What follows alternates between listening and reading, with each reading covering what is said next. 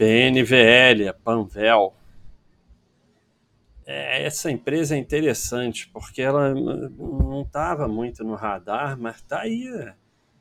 27 anos de lucro consecutivo, 100% dos anos com lucro, mais uma que bateu o recorde de lucro, com 79 milhões. E, assim, a receita muito alta, é, é uma empresa de margem baixa, né, um segmento de margem baixa, né, esse segmento de medicamentos, mas é um segmento que tem crescido muito, né?